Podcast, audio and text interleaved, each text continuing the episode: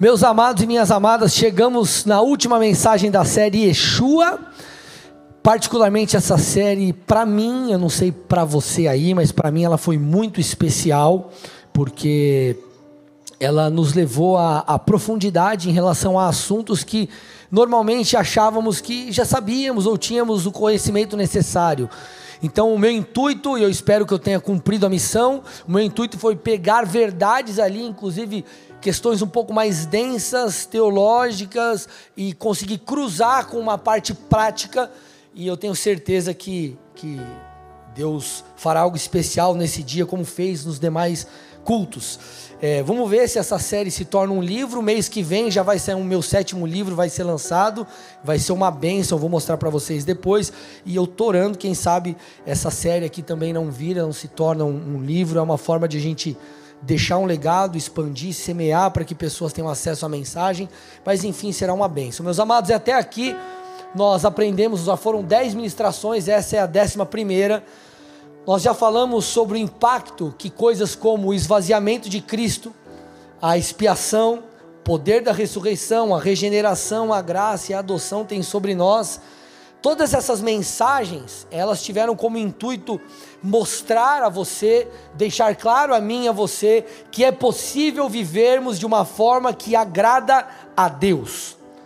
No final de tudo que nós falamos aqui, dessas dez mensagens e agora essa décima primeira, precisa ficar, e eu creio que ficou claro, que nós temos acesso a tudo que nós precisamos para honrar a Deus e Sua palavra. É possível você viver de uma forma que agrada a Deus. É possível você andar em santidade, é possível você se posicionar, é possível você vencer o pecado, é possível você ser usado por Deus, é possível.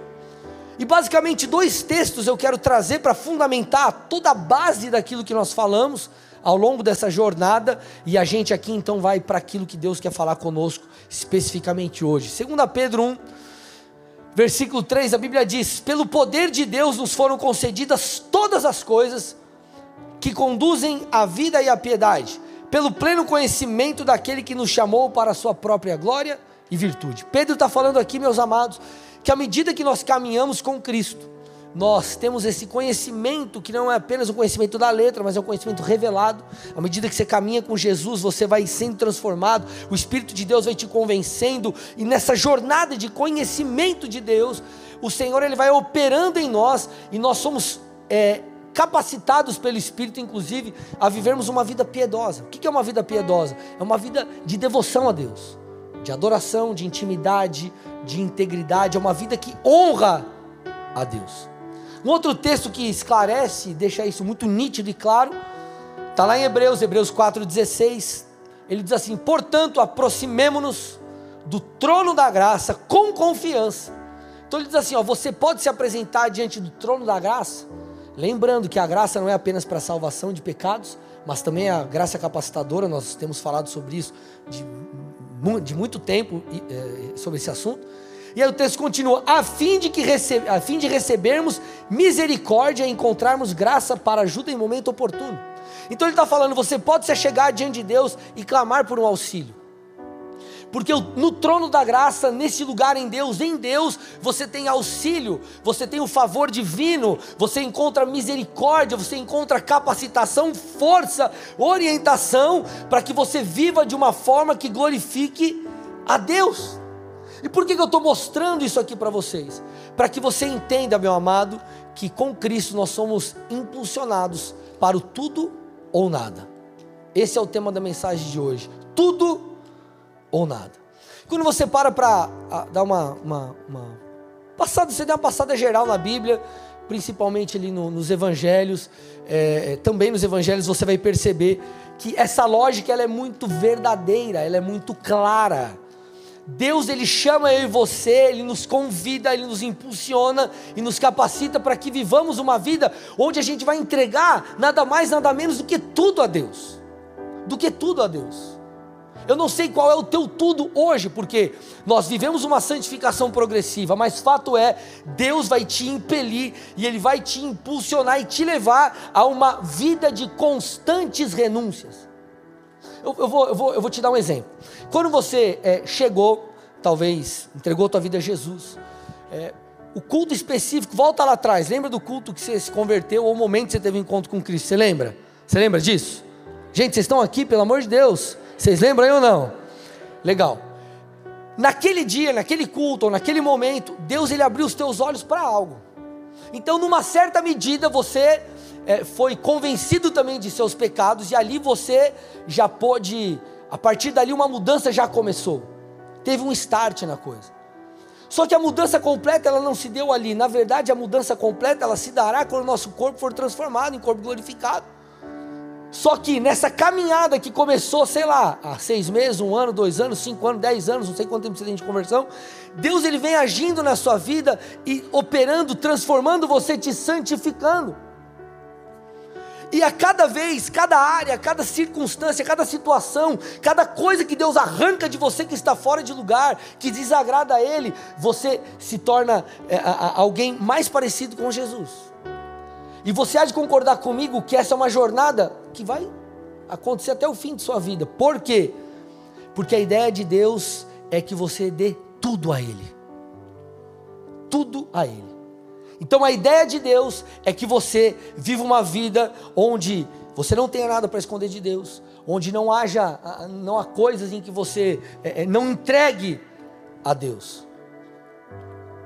O interessante, amados, é que Deus ele conhece a nossa natureza pecaminosa. Ele sabe, obviamente, o que aconteceu com o pecado de Adão.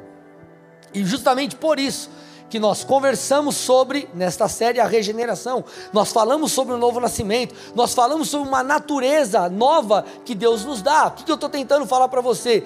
Não há nada que Deus te peça que Ele não te capacite para tal. Você tinha que dar um glória a Deus agora. Eu vou repetir: não há nada que Deus te peça que Ele não te capacite para tal. Vocês estão me entendendo? Então, se Deus está te pedindo tudo, se Deus está te pedindo uma renúncia, se Deus está te pedindo uma entrega, se Deus está pedindo a santificação em uma área, ou se Deus está pedindo para você fazer algo que você não gostaria de fazer, mas Deus está falando, meu irmão, faça, dê o um passo, Deus está contigo. Nós precisamos entender que Deus ele nos habilita por meio da nova natureza, por meio da graça, por meio do Espírito de Deus que habita em nós e nos convence a entregarmos tudo aquilo que é necessário, a nos rendermos completamente a Cristo porque essa é a ideia de Deus. O Senhor, Ele sempre vai te impulsionar a se entregar um pouco mais.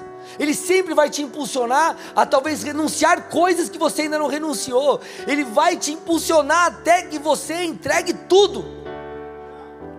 Até que você entregue tudo. Pastor, onde está isso na Bíblia? Vamos lá, vamos começar.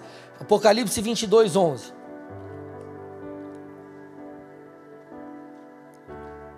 Olha que interessante esse texto. Continue o injusto a fazer injustiça, e continue o imundo a ser imundo. O justo continue na prática da justiça, e o santo continue a santificar-se. Quando você olha a parte A, a primeira parte do texto, se você não tem um entendimento claro das escrituras, ou macro, melhor dizendo, você vai achar que Deus quer que, quer que a gente se lasque tudo, né?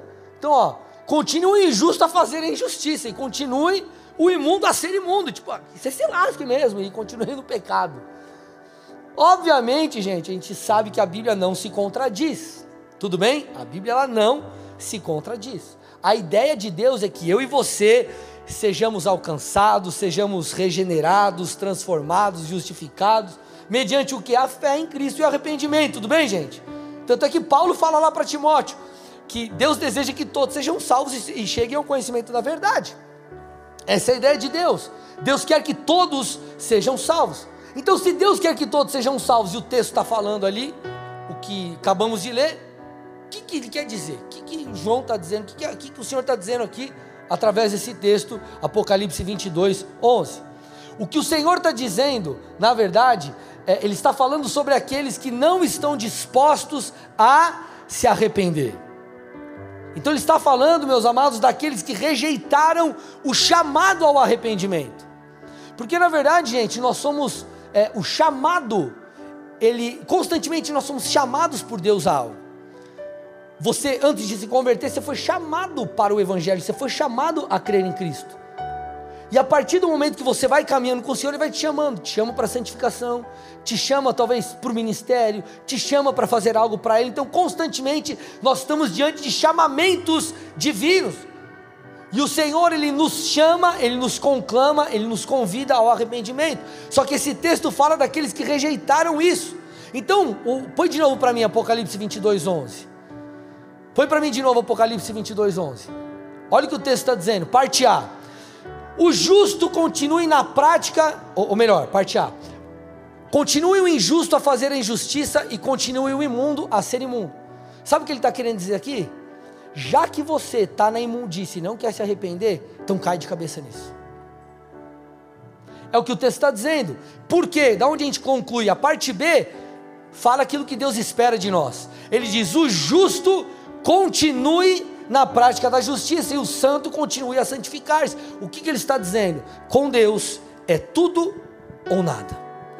Você tem caminhado com Deus, você tem procurado viver uma vida de arrependimento. não estou falando uma vida de perfeição, mas é aquilo que eu sempre falo a vocês. Cara, você está com Cristo e você se arrepende, aí você muda, aí puxa, escorreguei, mas você fala: Jesus, errei, me perdoa, eu quero mudar, e você vai progredindo, você vai progredindo. Se você tem vivido assim, a Bíblia está dizendo: continue, continue vindo, continue santificando, continue entregando um pouco mais, porque essa é a jornada da caminhada com Deus.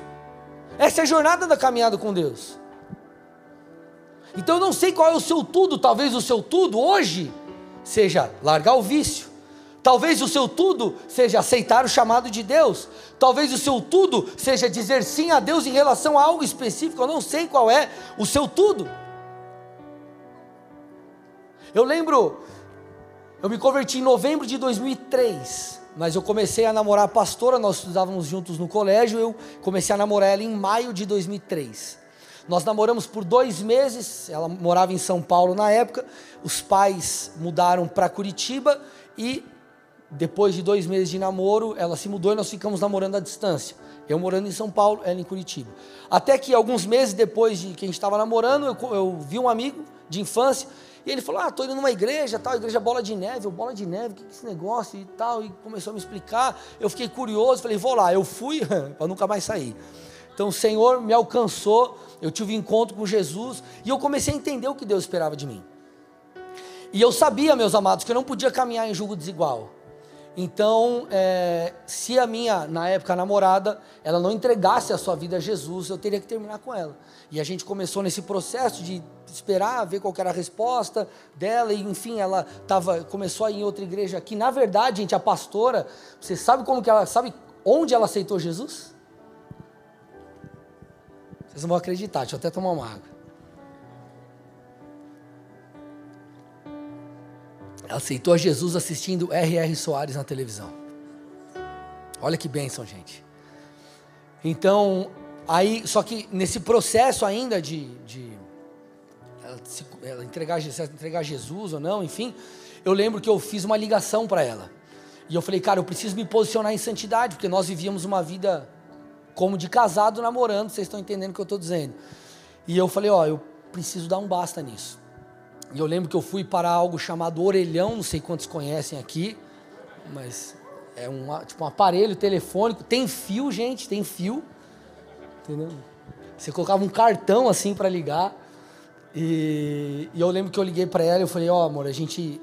Ela não entendia muito bem as coisas. E eu falei para ela que eu tinha que me posicionar. Aí ela do outro lado da linha falou assim: amor, por você eu faço tudo. Tô brincando. Mas eu, tivemos que dar um basta. Por que, que eu fiz isso? Porque eu entendi que eu precisava entregar algo a Jesus, era algo que Deus esperava de mim. Eu entendia que sem santidade ninguém veria, que eu não veria o Senhor. Eu entendia que eu precisava renunciar. E aquela foi uma das renúncias que eu tive que fazer na minha vida, por entendimento da palavra. E de lá para cá, quantas outras renúncias eu não tive que fazer? E eu vou te dizer, meu amado, você já pode ter feito dezenas de renúncias por causa de Jesus, eu te digo, você vai continuar fazendo. Porque com Deus é tudo ou nada. E o Espírito de Deus vai te impelir para que você se torne. Ele vem buscar uma noiva sem ruga, sem mancha, sem mácula, pura. Vocês estão aqui, gente? Nós precisamos entender o padrão de Deus para nós. O padrão de Deus para nós, Marcos 12, 30, a mensagem, é, gente, é simples essa mensagem. Mas se você deixar ela entrar no teu coração, ela tem um poder de mudar a sua vida. A gente vai ler versículos aqui que você já deve ter lido um monte de vezes. Várias vezes. Marcos 12, 30. Olha o que a Bíblia diz. Ame o Senhor, o seu Deus, de todo o seu coração, de toda a sua alma, de todo o seu entendimento e com toda a sua força. O que o texto está dizendo é que não basta amar a Deus, enfim, você precisa amar a Deus ah, com um amor total, com tudo o que você é, com tudo que você tem, com todo o seu ser. É isso que o Senhor espera de mim e de você. Quando você vai buscar a Deus, a Bíblia traz um padrão também. Qual que é o padrão divino? Jeremias, põe para mim aí. 29 e 13. Vocês precisam me buscar de todo o coração, porque assim vocês vão me encontrar. É óbvio, gente, que vai ter momentos que você vai ler a Bíblia e você não estava afim de ler. Você vai orar e parece que Deus está em outro universo, não te escuta. Parece que está falando com a parede. Gente, normal, faz parte. Vai ter momentos que você vai fazer aquilo porque você fala, cara, eu vou fazer, eu vou me esforçar, mas não está fácil. Agora, essa tem que ser uma pequena parte do seu dia. Se, ou melhor, é uma, uma pequena parte da sua vida com Deus. Se para você orar é, meu Deus céu, é sempre difícil, ler a Bíblia é sempre difícil, ir para o culto, meu Deus do céu, mas que desgraça, tem que estar no culto, gente, alguma coisa está errada. Porque o que a Bíblia está dizendo é: nós temos que buscá-lo de todo o coração, e o nosso amor tem que ser um amor total. Então não basta você fazer uma oraçãozinha, não basta você fazer um jejumzinho, não basta você ler uns versículozinhos, ou você ir a um cultinho. Você precisa fazer isso como quem tem fome e sede de Deus, como alguém que se entrega totalmente. E por falar, parênteses aqui, por falar em jejum, saiu um livro novo do pastor Luciano Subirá, A Cultura do Jejum. Tô lendo, leia, meu irmão, vai abençoar demais a sua vida. Tudo bem, gente? Então, dica aí de ouro para você. Eu li um texto, se eu não me engano, na, na, na última ministração da série, que é o seguinte: Mateus 6, 24. Olha o que a Bíblia diz. Normalmente nós olhamos para esse texto sobre o aspecto financeiro e a gente né, usa ali o finalzinho dele. Vocês não podem servir a Deus e as riquezas. Mas exclui de alguma forma essa parte. Vamos ler o que vem antes. Olha o que ele diz: ó, ninguém pode servir a dois senhores, porque ou irá odiar um e amar o outro, ou se dedicar a um e desprezar ao outro. Esse é um princípio. O que é um senhor? É alguém que tem espaço, domínio no seu coração tudo aquilo, meu irmão, que, que é, rouba o lugar de Deus, é um senhor na sua vida.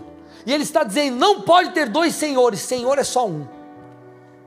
Por exemplo, posso falar algumas coisas aqui? Deixa eu tomar água. Quando você começa a namorar e para de vir para a igreja, para de seguir a Jesus por causa do namoro, esse namoro se tornou Senhor na sua vida. Tudo bem?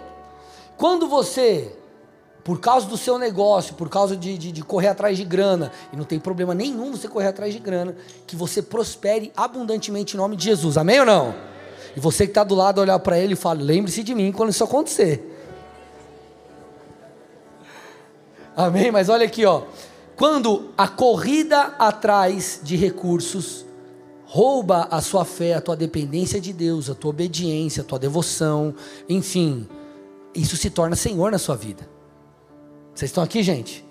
Então, tudo que rouba o lugar de Deus se torna Senhor. E Ele está dizendo: ei, você não pode servir a dois senhores, porque você vai se dedicar a esse e você vai deixar o outro. Não, agora quando o cara tinha um gato para puxar pelo rabo, vinha na igreja e clamava e adorava. Aí, cara, dava o dízimo oferta de algo quase que ele quase nem tinha. Aí Deus prospera aí, agora tem que aproveitar a prosperidade. Vinha a pé para a igreja, chegava tudo estrupiado, com os pés tudo doendo, aí Deus dá um carro. Não, agora tenho que curtir o carro. Aí um dia ele vai para Morretes comer um barriado, outro ele vai para a praia. Aí outro ele vai para Floripa, outro ele vai para não sei onde. Cadê o irmão? Sumiu. Então a bênção, você se embriagou com a bênção. E a bênção se tornou uma maldição, porque tomou o lugar de Deus. Vocês estão comigo aqui? O texto está falando, não, você não pode servir a dois senhores. Por quê? Você vai se dedicar a um e você vai desprezar o outro. Isso é fato. Só que entenda uma coisa, a relação com Deus é algo sério, gente. é mais do que, ah, eu não fui no culto, ou eu não leio a Bíblia, ou eu não oro, ou eu sei lá o que. Não tem a ver com a, a, a, a, religiosidade da coisa. Não um ato religioso. Eu preciso que você entenda que o Senhor ele nos conclama, a, a, quando nós entregamos a nossa vida a Jesus, nós nos tornamos filhos. E é uma relação, querido, espiritual, é uma relação profunda.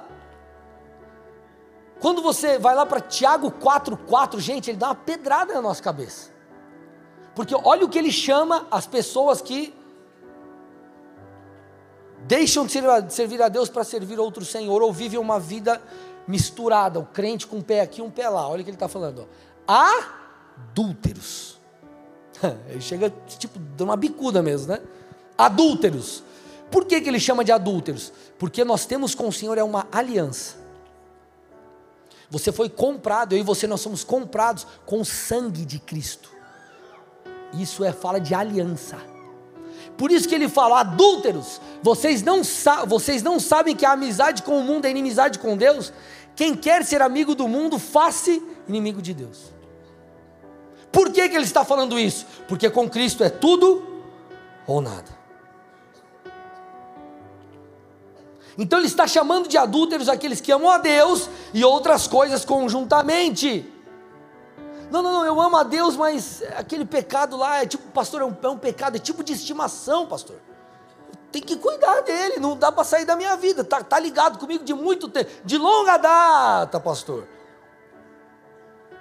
Ezequiel 16, põe para mim versículo 30. Põe para mim versículo 30. Eu coloquei só o 32 na à tarde, mas eu vou, vai, o bagulho vai ficar mais pesado aqui, ó. Vamos ler o 30, 31 e 32, olha lá. Ó. Como é fraco o seu coração, diz o Senhor Deus, pois você faz todas essas coisas que são próprias de uma prostituta descarada. Olha o que ele está falando para Jerusalém. Construindo os seus altares na entrada de todos os seus caminhos, e o seu lugar elevado em cada praça. Você foi como a prostituta porque desprezou o pagamento. Aí vem o texto. Você foi como mulher adúltera que, em lugar de seu marido, recebe os estranhos. A palavra é séria, gente, em relação à a, a nossa aliança como cristãos com o Senhor. E quando nós rompemos a apostasia, eu falei sobre isso num dos cultos, a apostasia, que não é um esfriamento, não é tipo assim, ah, eu dei uma esfriada na fé. A apostasia é o rompimento mesmo, eu não quero mais saber de Jesus. É aquilo que está em Hebreus 6, por exemplo. O que, o que, o, o que é isso? Ele é como um divórcio, é um desligar. E nós vemos o Senhor de fato condenando uma vida misturada, uma vida dupla. Nós somos chamados a andar em santidade, em devoção a Deus. Meus amados, entenda uma coisa: não tem como nós sermos neutros. Porque na verdade a vida cristã tem um preço. E é interessante falar isso, porque nós vivemos numa cultura em tempos onde tudo é para o nosso prazer tudo para o nosso prazer. Desde coisas mais simples do dia a dia até outras questões. Quer ver, por exemplo? Antes, quando você tinha que assistir um filme, ou você tinha que ir no cinema, ou você tinha que ir na locadora, e na locadora pode ser que, se fosse lançamento, você não achasse o filme para alugar. Tudo bem? Você talvez não tivesse para alugar. Se você fosse assistir uma tela quente, você tinha que esperar segunda-feira. Se fosse assistir o Trapalhões, você tinha que esperar o domingo. Perdeu, perder, filho. Já era. Se vira. Hoje você tem tudo na palma da sua mão. Você escolhe o que, o que você quer assistir quando você quer assistir. Não tem problema de acabar o, o filme. Enfim, você tem ali à sua disposição. Tudo é para o nosso prazer, tudo é para facilitar a coisa. E hoje, qualquer coisa que você fala, você é, é, ofende alguém. Tudo, é ofensivo. Tudo é ofensivo. Né? Sei lá, ah, ah, pega o pastor Marcial. Ah, pastor Marcial, ou sei lá, pegar um outro aqui. Deixa o Marcial para lá. Vou pegar um, deixa eu ver aqui. Hã? O Thales, olha o Thales. Aí você chega pro Thales e fala, ô Thales, vamos imaginar que. Você bonzinho com o Thales, tá? Vamos sugerir. Vamos imaginar que o Thales fosse careca.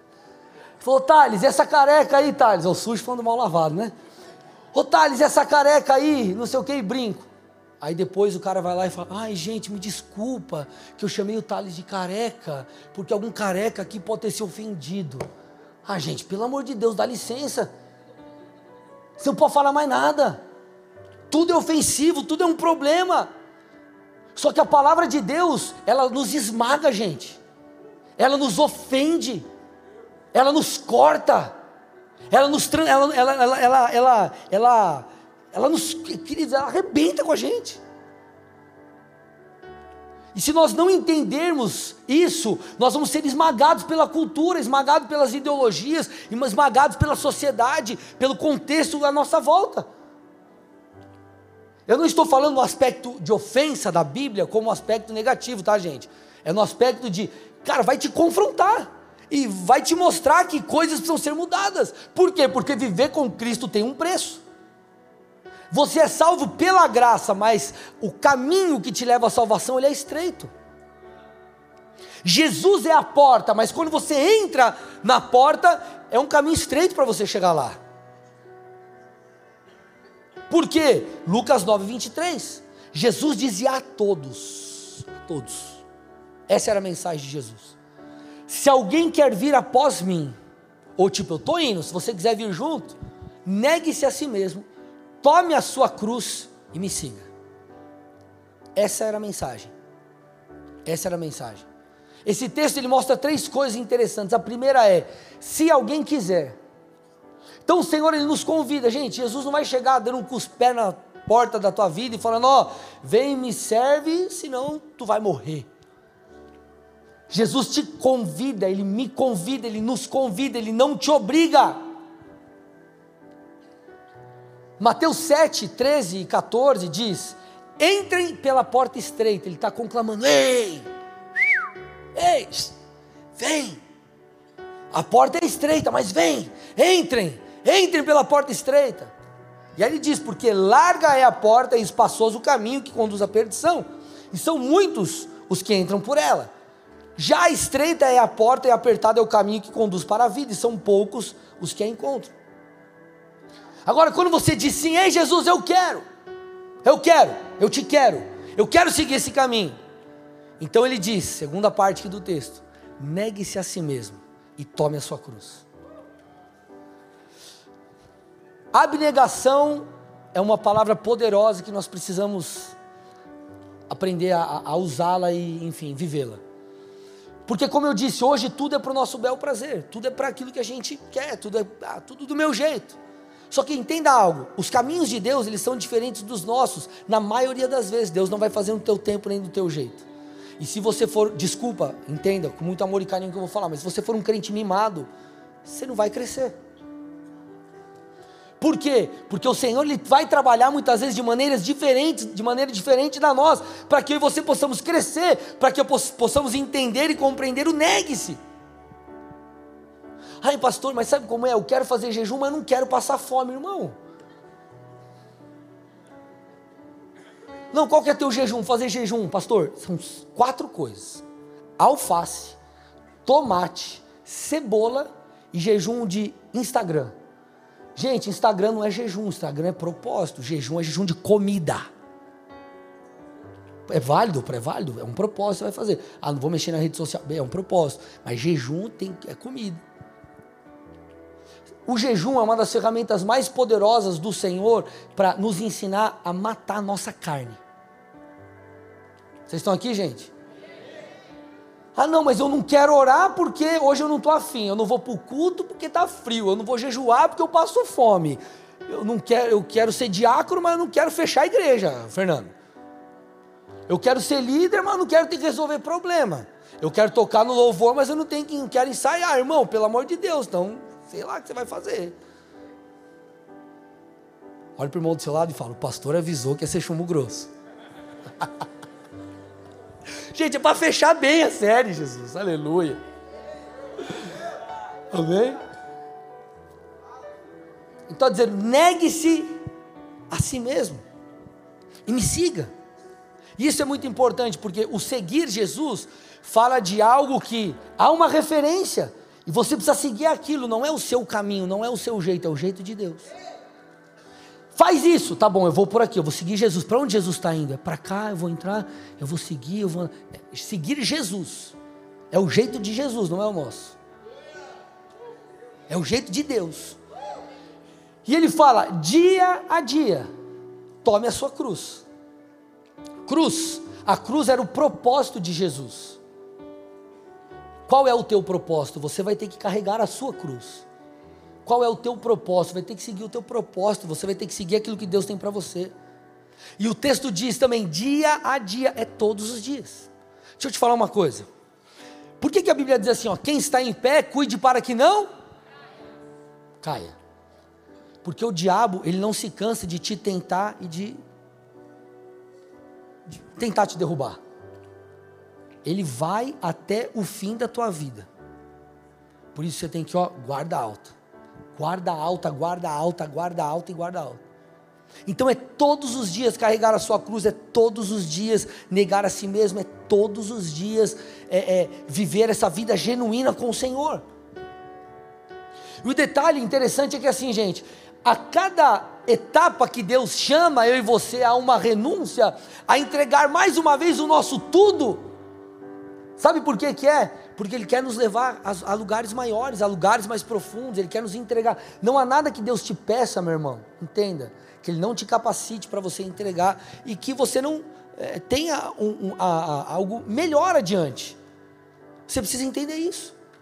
Eu vou te dar um exemplo de alguém que não deu esse passo além. Foi o jovem rico. Põe para mim aí Marcos 10. Olha o que o texto diz. Pondo-se Jesus a caminho, um homem correu ao seu encontro e, ajoelhando-se diante dele, perguntou: Bom mestre, que farei para herdar a vida eterna? Jesus respondeu: Por que você me chama de bom? Ninguém é bom a não ser um, que é Deus. Você conhece os mandamentos: não mate, não cometa adultério, não furte, não dê falso testemunho, não defraude ninguém, honre seu pai e sua mãe. Então o homem respondeu: Mestre, tudo isso tenho observado desde a minha juventude. E Jesus, olhando para ele com amor, disse: Só uma coisa falta a você: vá, venda tudo que tem, dê aos pobres, e você terá um tesouro no céu. Depois vem e siga-me. Ele, porém, contrariado com esta palavra, retirou-se triste, porque era dono de muitas propriedades.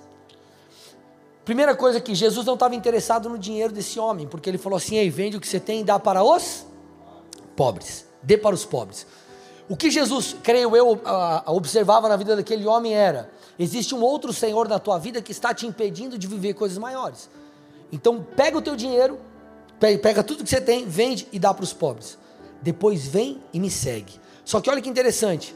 Jesus fala: entrega que você terá duas coisas. Primeiro, um tesouro no céu. Se liga. O cara poderia desfrutar de algo nessa vida, mas essa vida, gente, ela é. Ó, passou. E ele falou: você vai ter um tesouro no céu. Olha, olha a benção. E ele falou assim: ó, vem e me segue. Jesus estava chamando esse homem a um novo, a uma nova vida, a uma nova, podemos dizer assim, intimidade com Deus, porque ele seguiria o Filho de Deus e também ele estaria ajuntando para si tesouros no céu. Só que ele disse: Não, eu não quero. Ele não renunciou. E, queridos, nós precisamos entender, na nossa caminhada com Cristo, é, passaremos diversas fases etapas e momentos, onde é como se o Senhor nos colocasse contra a parede, entre aspas, e falasse: Ei, você precisa tomar uma decisão. Davi teve que tomar uma decisão diante de Golias, ou ele hum, arredava o pé, ou ele falava: Não, eu vou encarar esse maluco aí, Deus vai dar vitória. Nossa, Jesus ele teve um momento assim no Getsemane: Ei, será que eu vou para a cruz ou eu cedo? Então, queridos, constantemente nós estaremos diante de momentos assim, onde o Senhor nos convida e nos conclama a renunciar, para quê? Para que possa nos levar além, ou nós recuamos e deixamos viver aquilo que o Senhor tem. Então, a grande pergunta que eu faço para você nessa noite é: você está disposto? Você está disposto? Por que, que eu estou te falando isso? Porque, gente, na verdade, na verdade, a grande coisa não é Alguns podem dizer assim: ah, pastor, mas será que eu vou dar conta? Será que eu vou conseguir? Ei, gente, nós já falamos: o Espírito de Deus que te convence habita em você, que crê em Jesus. A graça está sobre você, uma nova natureza você recebeu de Deus. Então, capacitação você tem. A questão é: será que nós queremos? Será que nós estamos dispostos? E por que, que eu estou te falando isso? Porque há um preço. Ponto. Há um preço. Vou dar um exemplo para vocês. Eu, quando eu fui, eu contei, no, se não me engano, no curso de líderes isso. Duas coisas que já aconteceram comigo. Casei em, casei em junho de 2010 e nós íamos tirar foto no dia no Museu do Olho, Curitiba. E fizemos a cerimônia, corremos para tirar aquelas fotos, para depois voltar para jantar e tal, tá ali com os convidados, família, enfim. É, chegamos no Museu do Olho de noite, tipo assim, cara, não, não pode tirar foto, não sei lá porque no dia lá não liberaram e não deu certo. Não deu certo. Eu falei, cara, o que, que eu vou fazer? Onde que eu vou tirar foto? À noite. Onde que eu vou? No meio da rua? É, no sinaleiro. Vou fazer o quê? Nós voltamos para o lugar onde estava acontecendo a cerimônia, a festa. E tinha tipo uma, uma segunda sala, assim, um tipo um salão menor. E esse salão menor, ele tinha um, um bar, sabe aquele bar, tipo bar de hotel, assim, bar com, com as paradas, assim, as bebidas e tal, né? Aí a gente, cara, não tinha onde tirar foto, a gente tirou ali. Tiramos foto tal, beleza. Vocês nunca me viram postar essa foto. Nunca me viram e nunca vão ver, sabe por quê? Se eu posto uma foto dessa, olha lá o pastor, pastor cachaceiro, pinguço, fica falando lá e olha lá. Aí eu, aí eu poderia argumentar, cara, mas é meu casamento, eu não bebi nada. Tem nada a ver, eu não tinha lugar para pôr. Só que, gente, até provar, focinho de porco não é tomada. Vocês estão me entendendo? Outra vez, saindo de um culto de homens anos atrás, estava eu, Will, cadê o Will? Você lembra, Will, desse dia? Que você tomou um goró? tô brincando. Ai, não, não. Saiu eu, ele e o Vininha, nós três, né? A gente saiu e foi comer um espetinho. Aí, cara, de noite assim, vamos comer. Aí tinha uma mesa para sentar aqui, mesa que tinha, a mesa da escola. A mesa amarela da escola. Comemos de boa, tomamos uma coca, sei lá, quem tomou, e, ó, não era nada ilícito. Mas tiramos uma foto aqui, postei aquela foto, não, nunca postei. Imagina se eu posto, olha lá, os presbíteros com o pastor foram tomar um, um gole. Depois do culto de homens ainda. Você está entendendo? O que eu estou tentando te dizer? Existe um preço. Eu vi, não sei quantos viram aí, eu não sei como foi o fato direito, eu falei à tarde, mas eu, eu vi assim a manchete. Parece um jogador, acabou o jogo, não sei se perdeu, o que aconteceu, e ele foi comemorar o aniversário dele, não sei se ele foi comer alguma coisa, sei lá, algo, algo assim. Aí o clube foi lá, não sei quantos viram, o clube foi lá e tipo, não sei se multou o cara, fez alguma coisa lá. Aí você fala assim, meu, mas o cara tava fazendo aniversário. Beleza, o time perdeu o jogo. Mas era aniversário do cara. O cara não pode, sei lá, nem para sair comer uma pizza com a família, por exemplo. Cara, é aniversário dele. Ele poderia argumentar isso. Mas qual que é a questão? Ele é uma figura pública. A torcida caiu em cima. Olha para o irmão do seu lado e fala: tudo tem um preço.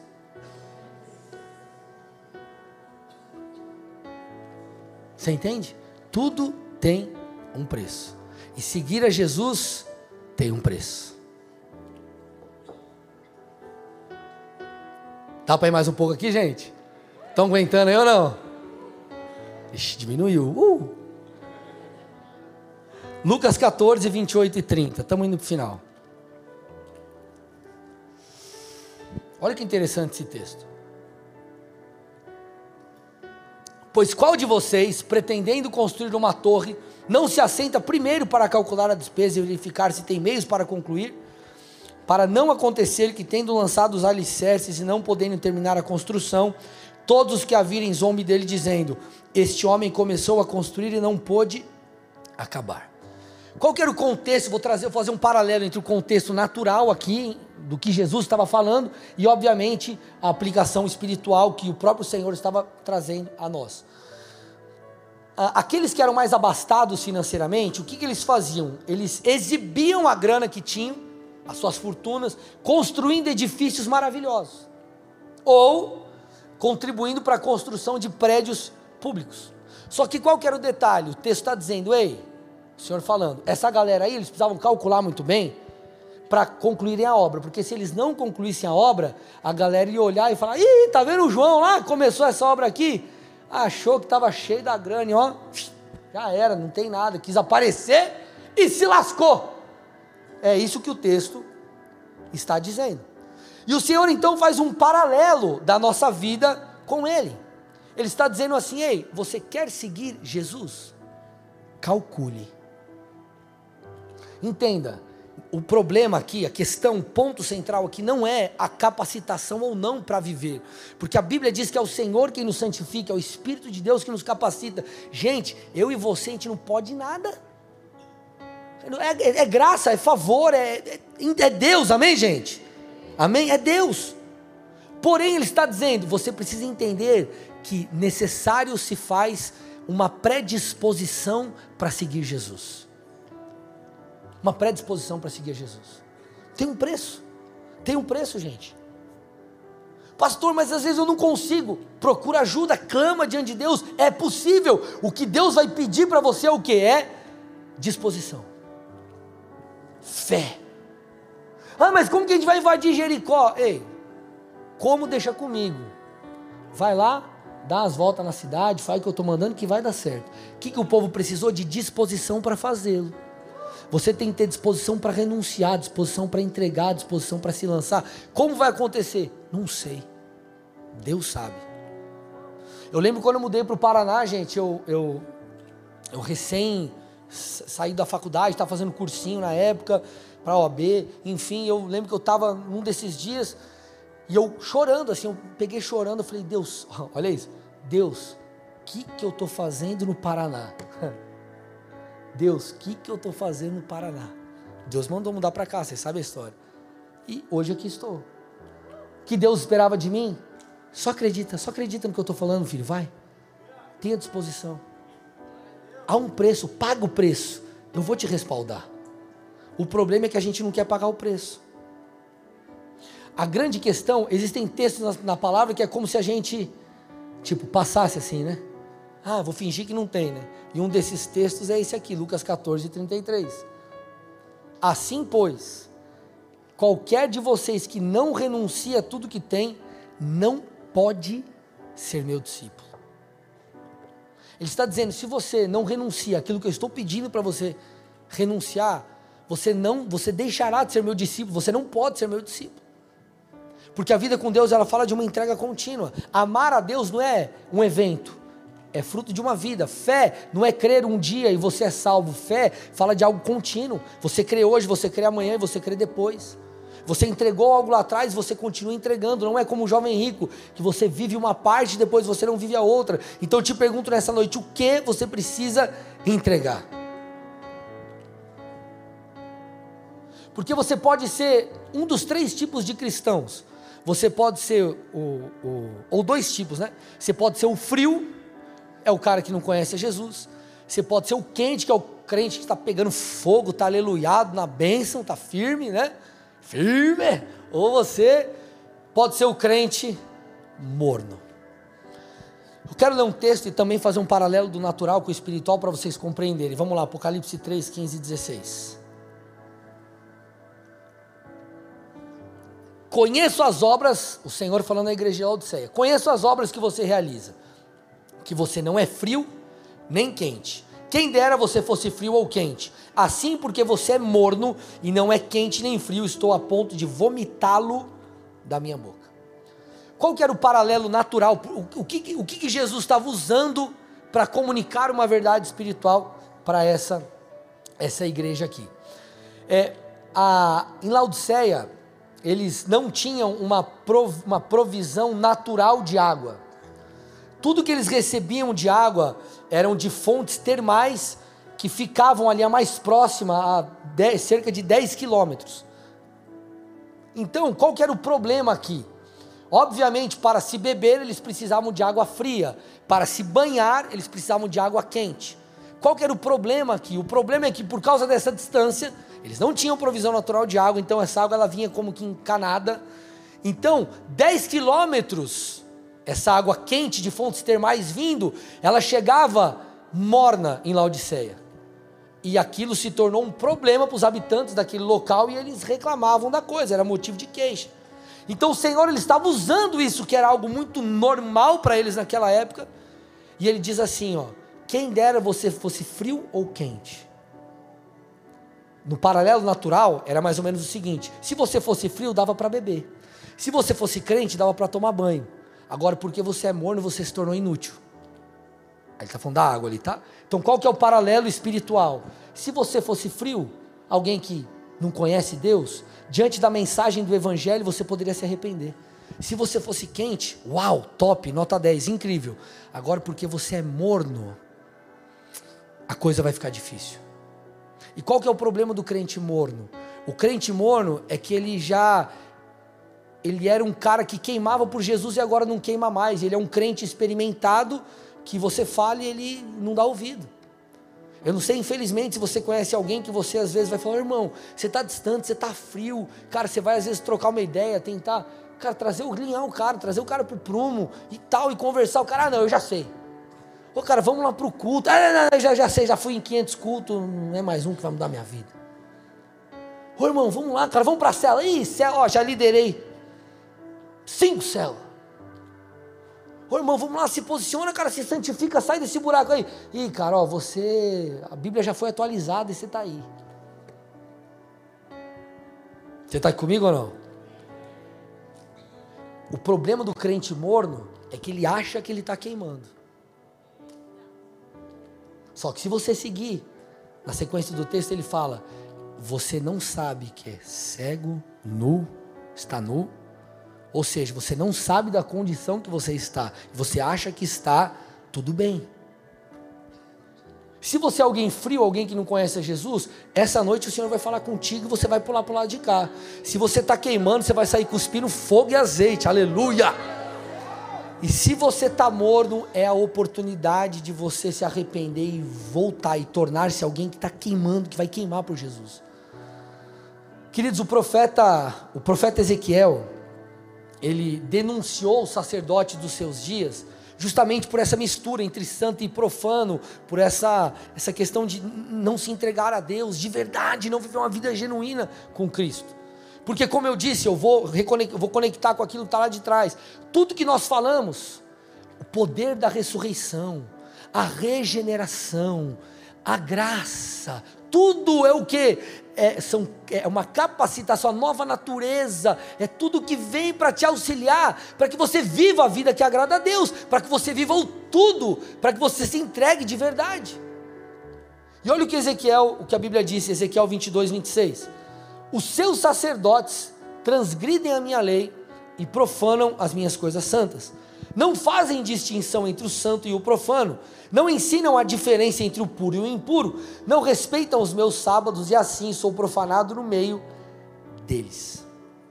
Gente, nós precisamos entender: Deus quer levantar uma geração separada, uma noiva pura, como eu já disse, sem ruga, sem mancha. Deus está trabalhando na sua vida. O que você precisa fazer é responder. Corresponder aquilo que Ele está dizendo. Talvez o teu tudo, como eu disse hoje, seja renunciar a um pecado. Talvez o teu tudo seja você, cara, sei lá, como eu um dia tive que mudar de estado. Eu não sei qual é o teu tudo.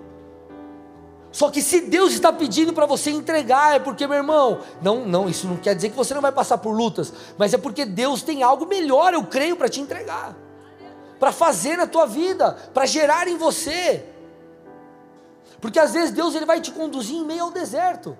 Só que inclusive os desertos são bênção para nós. Jesus antes de começar o seu ministério, ele foi conduzido ao deserto pelo Espírito. Existe um preço. Olha, olha, olha, deixa eu falar um negócio para vocês aqui, ó. Lá em, em Deixa eu tomar uma água aqui, peraí.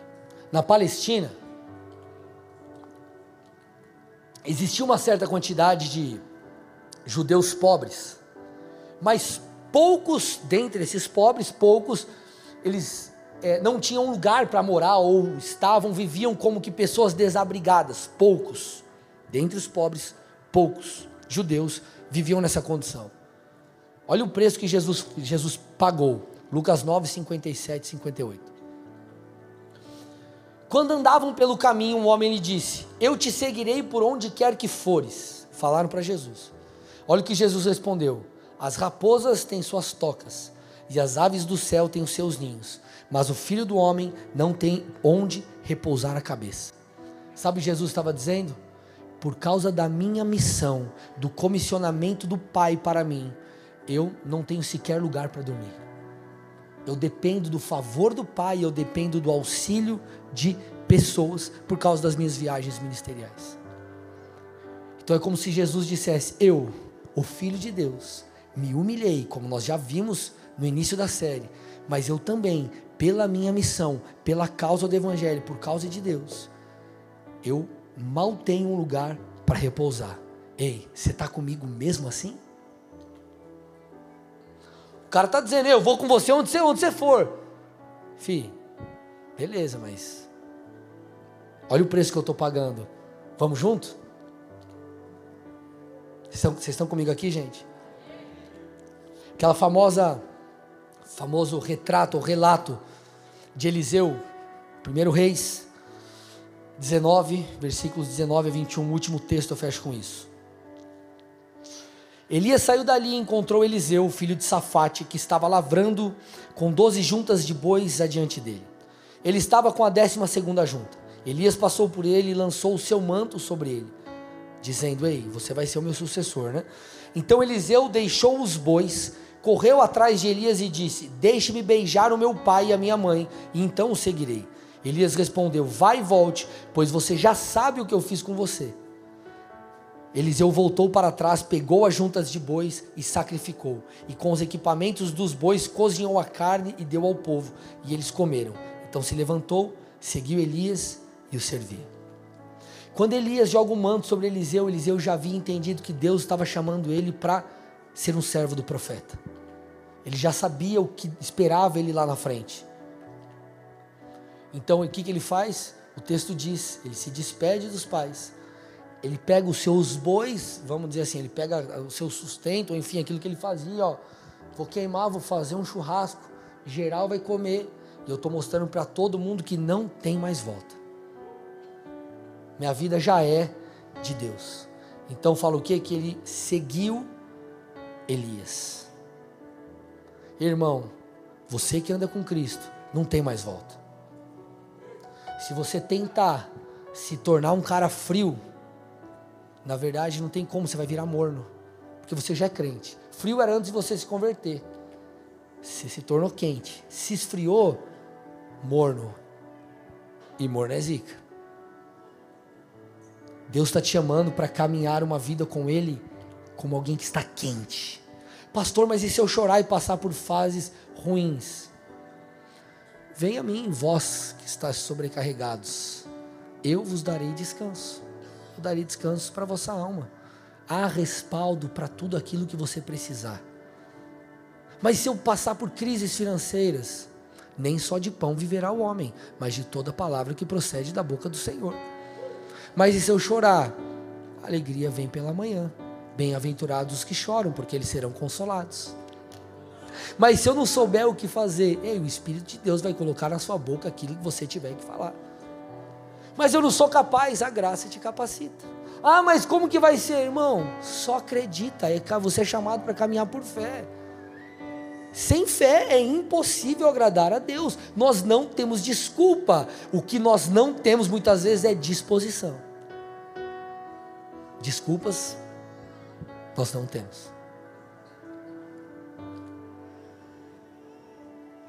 Tudo que nós construímos aqui, gente, durante talvez, sei lá, dois, três meses, precisa te levar a um lugar. Depois, daqui a pouco, a gente vai entrar numa série, possivelmente vou falar sobre o Espírito Santo, vai falar sobre um Deus a ser experimentado e vocês vão sair cuspindo fogo, derramando azeite, vai ser forte. Mas de que adianta se a gente não responder aquilo que Deus está falando com a gente? De que adianta se a gente ficar dependendo de efeito novidade? Ah, eu preciso do novo, do novo, do novo, do novo. O que, que a gente está fazendo com aquilo que Deus está falando hoje? Nós precisamos responder a Deus. Talvez você esteja aqui nessa noite como o jovem rico. Você já é um crente. Deus está te falando: me entrega o que eu estou te pedindo. Me entrega o que eu estou te pedindo. Corresponda ao chamado divino. Da mesma forma que você foi um dia chamado por Deus, no aspecto de a palavra foi pregada e você se sentiu impelido, ei, eu quero Jesus, o Senhor está me chamando para crer. O Senhor está te chamando para algo hoje. Deus está te chamando por tudo. Hoje, você, qual é o teu tudo hoje? Entregue. Talvez amanhã você terá um novo tudo. No próximo ano um outro tudo. E Deus vai te chamar para você amá-lo de todo o coração, para buscá-lo de todo o coração, para entregar tudo que você é, que, enfim, a vida é uma vida cristã uma constante. Só que a cada vez que você renuncia por causa do reino, ou que você corresponde diante de Deus, ah, meu irmão, coisas novas são colocadas diante de você. Você precisa entender que a autoridade, ela vem por vencer as coisas, por passar degraus. A fé, ela é crescente. Por que, que nós cremos que Deus vai fazer? numa provável, enfim, mudança de templo, que é às vezes uma reforma milionária. Por quê? Porque Deus foi com a gente quando a gente começou numa garagem. Hoje a gente tem condição de ter algumas coisas, mas na época, na época o pastor Lipe, como, como que era, pastor Marcelo? Era um, atrás assim tinha um, é, aquele banner da, como que é do bagulho do cabelo lá? Da Garnier. Você entende, irmão? o Deus que fez com o banner da Garnier é o Deus que vai fazer com qualquer outra coisa. Mas por que, que a gente tem esse entendimento? Porque nós fomos correspondendo e dando passos. Então a fé, ela é nessa medida. Hoje talvez a tua fé é para você entregar isso. Conforme você for crescendo, a fé ela vai sendo, ela vai crescendo também. E ela precisa crescer. Por isso que você vê o Senhor repreendendo homens de pequena fé. Porque se repreende pela fé pequena, porque tem uma fé que é maior que aquela. E a cada vez que você cresce em fé, Deus ele te impulsiona, ele te capacita você a entregar um pouco mais. E nesse processo você vai crescendo, crescendo, crescendo e vai se aproximando de Deus e, e você vai vivendo os melhores dias da sua vida. Com Deus é tudo ou nada. Qual será a sua escolha? Feche seus olhos, curva sua cabeça.